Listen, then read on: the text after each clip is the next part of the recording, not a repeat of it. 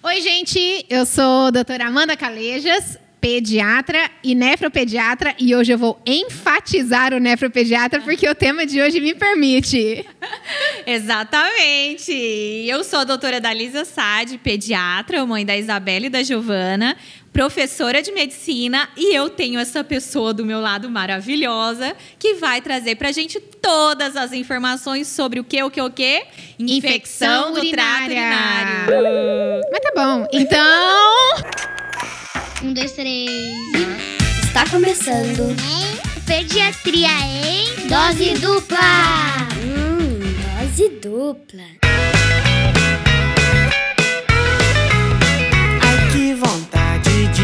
Fazer xixi agora. Eu bebo água, leite, suco de acerola. Ai que vontade que não passa e não tem hora.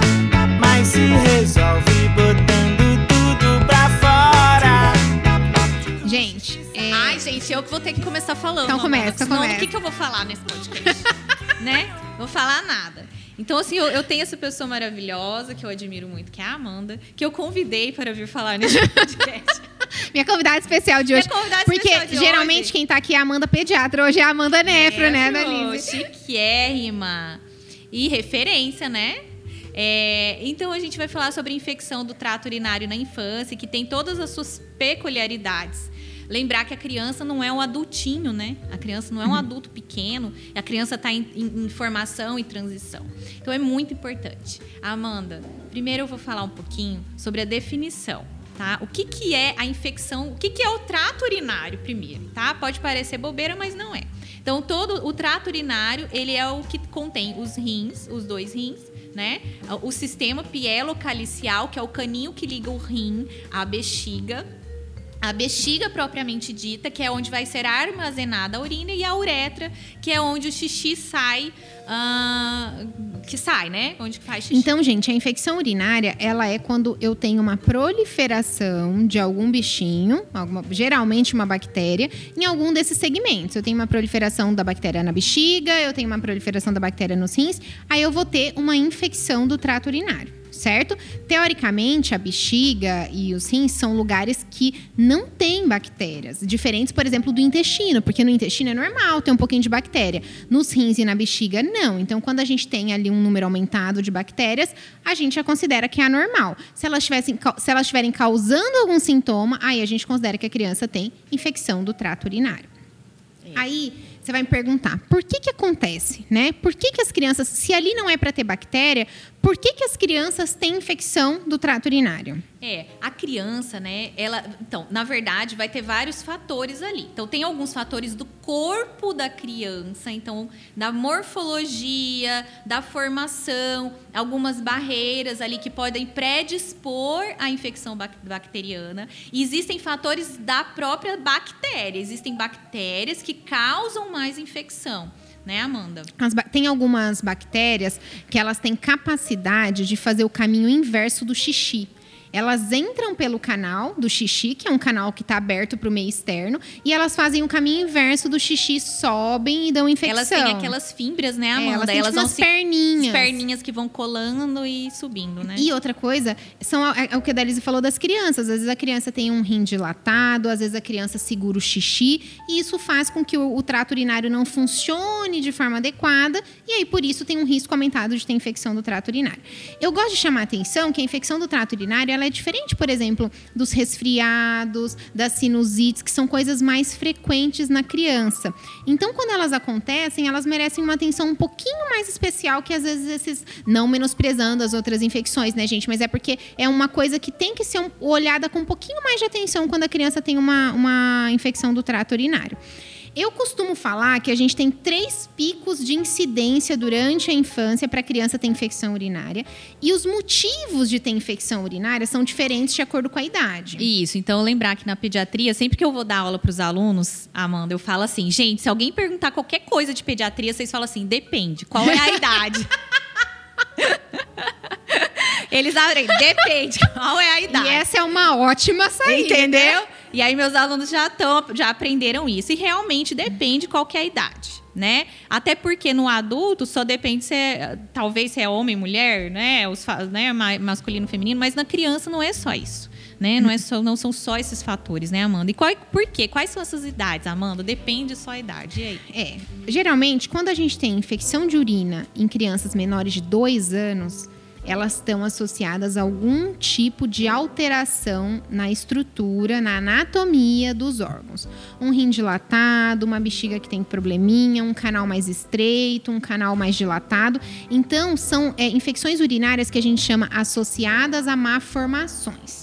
Certo? Amanda, então, a mãe faz aquele é, ultrassom morfológico. Uhum. E, e às vezes no ultrassom morfológico não dá pra ver, né? Às Se- vezes não dá pra ver. Às vezes dá. Tem criança Às que vezes tem- dá, Às sim. vezes dá. Tem criança que tem algumas alterações no ultrassom morfológico que tem que acompanhar depois que nasce. Isso é, isso é muito importante. Mas às vezes não dá, porque lembra quando a gente falou da questão da adaptação do rim, né? Quando eu Uhum. expliquei o quanto o rim é um órgão maravilhoso naquele primeiro episódio. Sim, o rim é maravilhoso.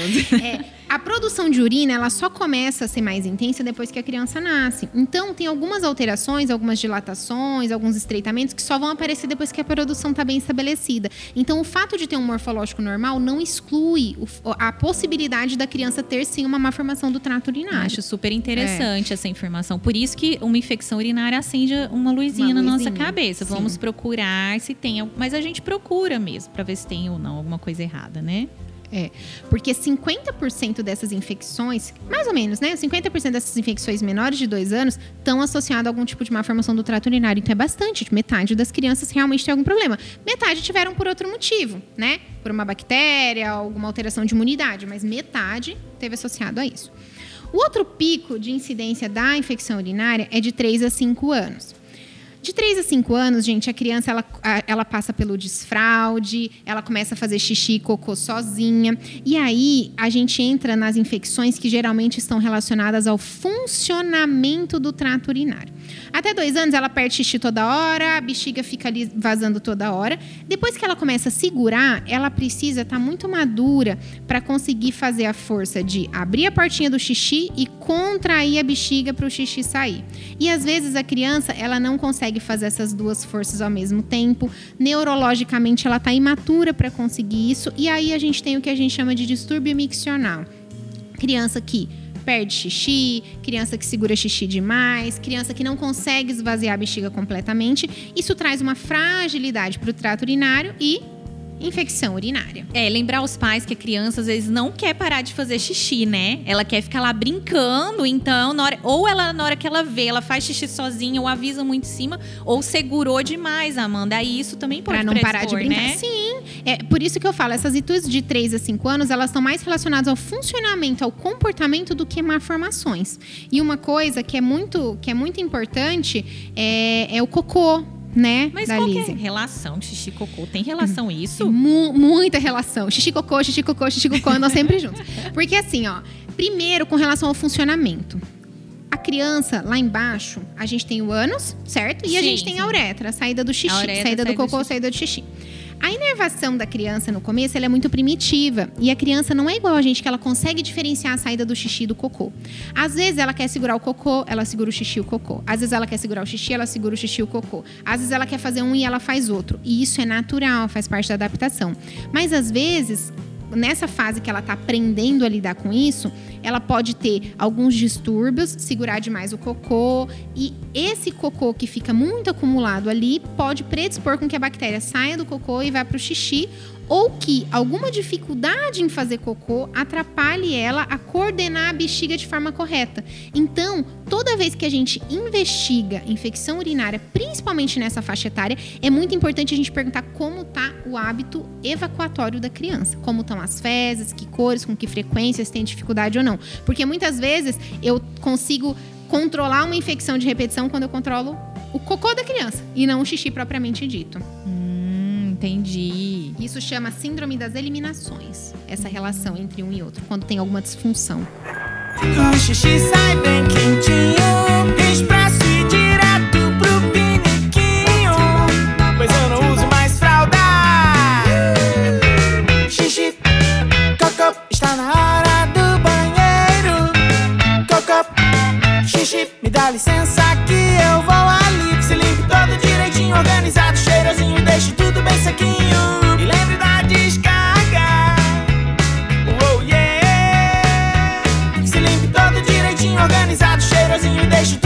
Tudo bem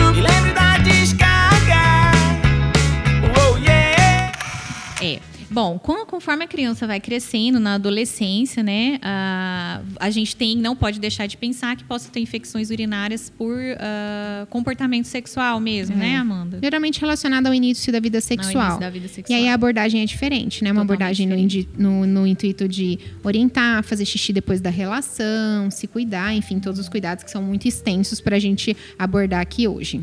E os bichinhos que, que causam infecção urinária, Amanda, depende da idade também. Depende da idade também, e geralmente são bichinhos que moram no nosso próprio corpo. A maioria das vezes é uma bactéria que está no intestino. Ou ela passa lá por dentro, com essa questão das fezes presas que eu te falei, ou ela sai pelo cocô, fica grudada ali na pelinha e aí acaba entrando por dentro do canal, fica grudada ali na pelinha entre o ânus e, e a uretra e acaba entrando pela uretra. Então, é, quando a gente tem germes muito diferentes causando infecção urinária, também é uma nova lanterna que se acende para pensar em má formação do trato urinário. Porque geralmente essas, essas infecções relacionadas à dificuldade de, de fazer ou segurar e tal, são de germes do nosso próprio corpo que extrapolam e crescem mais do que deveriam. Por exemplo, a criança tem um resfriado, o nariz vai escorrer. Ela tem uma pneumonia, ela vai ter tosse. E aí vem a pergunta: como que a gente identifica ou suspeita que uma criança tem infecção do trato urinário? Porque tem algumas infecções que dão sinais pra gente, né? Por exemplo, uma pneumonia dá uma tosse, uma sinusite, muita secreção. E na infecção urinária, principalmente em crianças pequenas, como que eu suspeito, por exemplo, que o meu filho possa ter infecção urinária? Depende da idade. Vai, se for muito bebezinho. Mas é sério, gente, depende sei, da é idade. verdade, gente, isso a é gente tá verdade. brincando, mas é verdade Criança pequena, ela não vai falar. ah, Não fala primeiro. Primeiro já não fala, Tá, né? então eu tenho lá meu bebezinho de seis meses. Como que eu vou saber? Ele não vai falar que tá com dor para fazer xixi, né? Ah, bom, então existem vários sintomas, na verdade. Às vezes são sintomas muito sutis, tá? Como, por exemplo, a criança não tá ganhando peso. Você vai lá no acompanhamento do pediatra, ela não tá ganhando peso. Aí você tem que procurar, investigar. Porque às vezes ela não tem febre, né? Não apresenta E febre. quanto para urinar. menor a criança, mais difícil, né? Quanto Mais mais, bebezico, mais difícil. Às vezes, assim, é uma urina mais escura, um choro na hora de fazer xixi, um abdômen que distende, umas fezes que mudam de aspecto, uma criança que não ganha peso. Isso aí, bebezinho, é muito sutil. Vai ficando um pouquinho maior, vai ficando mais fácil, É, né? aí, assim, logicamente que febre, né? Uma criança que tem uma febre sem o sinal de localização, sem estar com a garganta inflamada, com tosse, né? Com diarreia, a gente sempre tem que investigar se tem uma infecção do trato urinário para os pequenininhos, porque justamente eles não vão saber falar, né, Amanda? Eles não vão saber sinalizar pra gente aonde tá doendo, aonde tá É, os incomodando. maiorzinhos já vão saber falar dor, xixi, dodói, né? É, geralmente eles falam dodói xixi, eles começam a segurar ou eles começam a perder demais. Criança que fazia já Perder xixi toda hora, direitinho, né? começa a perder xixi na calcinha toda hora, reclamam de dor na barriguinha, começam a ficar resistentes aí no banheiro, urina escura, urina mais fedida que o normal, seriam todos sinais pra gente suspeitar de infecção urinária. E a febre, ela entra como um critério em todas as idades, né? É. Febre, não estou achando de onde é a febre, dentro dos protocolos de investigação existe a investigação da infecção urinária. E aí, pra gente investigar, né? Aí a gente fica assim, meu Deus, as pacientes falam, nossa, doutora, mas como que eu vou fazer pra colher a urina da minha filha, né? Porque pra gente diagnosticar, a gente tem que olhar dentro do xixi. Pra ver se no xixi tem o bichinho, a bactéria, né? Mas como que a gente vai fazer? Como que a gente faz quando o bebezinho é pequenininho pra colher? Para a gente conseguir confirmar a infecção urinária, a gente tem que ter uma urina que a gente chama livre de contaminação. Então, essa urina a gente só consegue quando a gente coleta a urina direto da bexiga da criança. Em criança que já consegue fazer xixi normal, que já tem controle esfincteriano, a gente limpa ali o pênis, limpa a- o introito vaginal da menina e pede para ela fazer num potinho. Aí vai fazendo copinho, né? Igual a Copinho. gente. Criança despreza que- o primeiro despreza xixi. o primeiro xixi. Então, começou a fazer, você espera, né? Depois põe o copinho. Pra, porque senão esse primeiro xixi pode levar as bactérias da vagininha, na pele, né? na- na parte de fora. Aí coloca, colheu no potinho. Mas tem os menores que não controlam. Os menores, o ideal, quando eu estou frente a um quadro suspeito de infecção urinária, é que a gente colete o exame que a gente chama cultura por sondagem vesical. A sondagem vesical é a passagem de um canudinho de plástico bem molinho pela uretra da criança e a coleta da urina de dentro da bexiga, tá? Existem, existe outro modo de colher, que é o saquinho coletor. Mas o saquinho coletor é um saquinho que a gente gruda na pele. Então eu costumo dizer assim, que essa- a urina do saquinho coletor, ela serve pra gente excluir que tem infecção. Porque ela tem toda a chance de se contaminar. E se mesmo assim vier normal, é porque provavelmente não é infecção urinária. Agora, se a gente está frente a um caso suspeito, o ideal para coleta de uma urina limpa, né, que a gente chama de não contaminada, o ideal é que a gente passe a sonda. Eu sei que muitas mães têm medo da sonda, se assustam quando a gente fala disso, então a gente reserva para os casos que realmente sejam suspeitos, mas nesses casos é imprescindível, é muito importante que a gente tenha uma urina fidedigna para a gente conseguir fazer um tratamento adequado daquela infecção. Então, isso vai ser uma, uma conduta individualizada. Ninguém vai chegar lá e vai, eu quero que a coleta uma urina sonda, por né? sonda e ficar coletando, né, sem necessidade. Mas quando precisa, é realmente muito importante que a gente faça dessa forma. É. Uma coisa importante, gente, quando vocês forem levar os bebês para colher a urina, e para vocês que são profissionais, é, Amanda,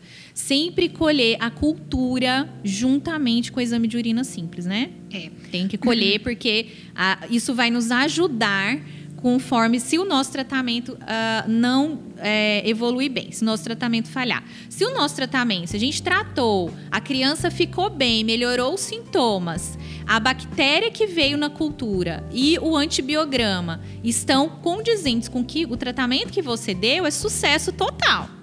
E se você tratou a criança e ela não melhorou e você não colheu a cultura inicialmente, você perde um grande, uma grande chance de, De re- saber, né? de saber e repensar uma nova estratégia de E tratamento. por que, que a Dalise tá falando isso, gente? Porque assim, ó, a urina 1, que é a primeira parte, geralmente ela fica pronta em uma, duas horas. Então a gente consegue ver ali naquele momento. A urocultura, que é o exame que realmente identifica a bactéria, eu costumo dizer que a urina 1 dá dicas para uma possível infecção urinária e a urocultura confirma a infecção urinária. A urocultura, ela demora de 3 a 5 dias para ficar pronto. Nem sempre a gente espera esse tempo para iniciar o antibiótico. Então, a gente às vezes inicia um antibiótico que a gente julga que vai ser suficiente e depois a urocultura vem mostrar pra gente se aquela nossa escolha foi boa. Então, frente a um quadro, uma suspeita de infecção urinária, não adianta coletar só a urina 1. Tem que coletar a urina 1 e a Eu- urocultura. A urocultura. né? Perfeito. Com relação ao tratamento, gente, é, a gente não vai falar aqui quais antibióticos, porque isso é amplamente estudado. Depende E- da escola também, da região que mora, do país, né, Amanda? É, o ideal é que a gente faça um estudo das quais são as bactérias que estão circulando na nossa comunidade, qual é o perfil de sensibilidade aos antibióticos, para aí a gente poder col- escolher o antibiótico para criança. Isso tem a ver com a idade, tem a ver com a, É. com a doenças que a pessoa tenha previamente, usos anteriores de alguma outra medicação. Então a gente não vai falar sobre isso. O que a gente quer dizer sobre o tratamento? Infecção urinária, gente, o tratamento precoce e efetivo está relacionado com um bom prognóstico. O que seria um bom prognóstico? Bom prognóstico seria a chance do rim se recuperar sem apresentar cicatrizes ou prejuízos por aquela infecção que ele teve. Então, infecção urinária não é uma infecção que, ah, eu vou esperar. Não, infecção urinária, a partir do diagnóstico, o tratamento ele tem que ser rápido e efetivo, né? É. Então, é, deixar assim bem claro pra gente, né, que não é nefro, né, Amanda? Eu, como mãe, como pediatra geral, entender, gente, que a infecção urinária não pode ser esperada porque ela pode complicar, ela pode, né, a infecção subir da bexiguinha lá no rinzinho, machucar o rinzinho e isso causar problemas depois. E sempre acender a lanterninha se essa criança tem uma malformação da via urinária e correr atrás disso e investigar e pesquisar. Tá Isso. certo, Amanda? Tá certíssima, arrasou! Quem arrasa é você, amiga. Gente, é, depois a gente vai falar um- vai fazer um outro podcast para falar um pouquinho qual é o segmento que a gente tem que fazer quando a gente, quando a criança tem um diagnóstico de infecção urinária e aprofundar em algumas outras coisas que a gente citou hoje, principalmente essa questão do controle do xixi do cocô, que também é uma coisa que dá pra gente falar Sim, bastante. eu quero fazer um de desfraude também com É, você, Amanda. é, eu quero pra te gente conversar aqui. sobre isso. Mas eu espero que vocês tenham gostado da dica de hoje. Na dúvida, gente, procurem um pediatra, procurem um pronto atendimento. É muito importante que a gente faça esse diagnóstico rápido. E qualquer sugestão, crítica, ideias para novos temas de podcast, manda mensagem pra gente, tá bom? Isso aí, a gente espera vocês. O meu Instagram é doutora Dalisa Sade. Tô orgulhosa que ela lembrou do arroba hoje. E o meu Instagram é arroba doutora Amanda Calejas, Calejas com dois L's. E a gente espera vocês. Lá no meu Instagram também vocês vão encontrar um pouquinho mais sobre nefro, né? Sobre esse assunto. Sim, nós vamos trazer vários assuntos. Espera aí que eu vou ali fazer xixi, Amanda. tchau, tchau. Tchau, gente. O cocô sai rapidinho, expresso e direto pro piniquinho. Pois eu não uso mais fralda. Xixi, cocô, está na xixi, me dá licença